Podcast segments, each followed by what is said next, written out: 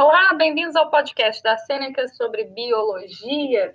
A gente agora fala sobre genética, o capítulo de genética. No episódio anterior, a gente conversou sobre transcrição e agora é hora de falar da tradução. A tradução é a segunda fase no processo da síntese proteica. É a fase em que o mRNA produzido na transcrição será lido para a produção de proteínas. Bom, durante a tradução, a sequência de nucleotídeos é lida nos ribossomos em grupos de três, que são os códons ou trincas.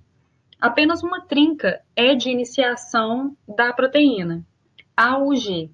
Outras, como A, como UAA, determinam o fim da tradução. As outras combinações de nucleotídeos correspondem a aminoácidos específicos. Proteínas são compostas por 20 tipos de aminoácidos.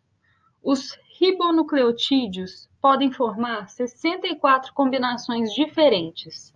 Por exemplo, CCA, AAG, CGU, etc. Portanto, o mesmo tipo de aminoácido é traduzido a partir de mais de um tipo de códon. O código genético é redundante. Por exemplo, o aminoácido lisina pode ser produzido a partir dos códons AAA e AGA. Repetindo, correção. O aminoácido lisina pode ser produzido a partir dos códons AAA e AAG. AAG. Já a glicina pode ser feita a partir dos códons GGU, GGC, GGA e GGG. Recapitulando um pouquinho, vou fazer uma pergunta aqui rápida. O código genético ele pode ser considerado redundante, porque o mesmo tipo de aminoácido é traduzido a partir de mais de um tipo de códon. Seguindo em frente, a gente fala da formação de proteínas, a gente continua nesse tópico.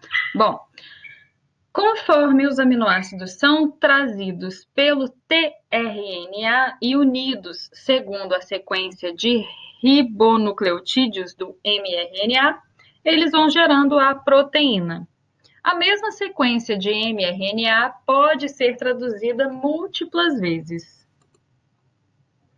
Esse processo está sujeito a erros, pois é possível que um aminoácido diferente seja incluído.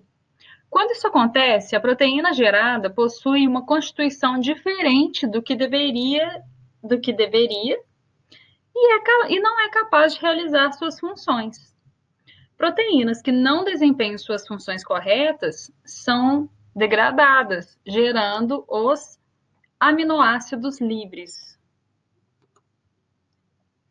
Durante a tradução, os ribossomos no citoplasma se ligam à fita de mRNA, produzida durante a transcrição. Os ribossomos também se ligam ao tRNA, formado por anticódon, sequência de ribonucleotídeos complementar aos códons sequenciados no, no mRNA, e pelo aminoácido correspondente. Os aminoácidos trazidos pelo tRNA se conectam uns aos outros por meio de ligações peptídicas. Para a gente recapitular um pouquinho, eu vou fazer uma pergunta. O que são gerados quando proteínas são degradadas no processo de tradução?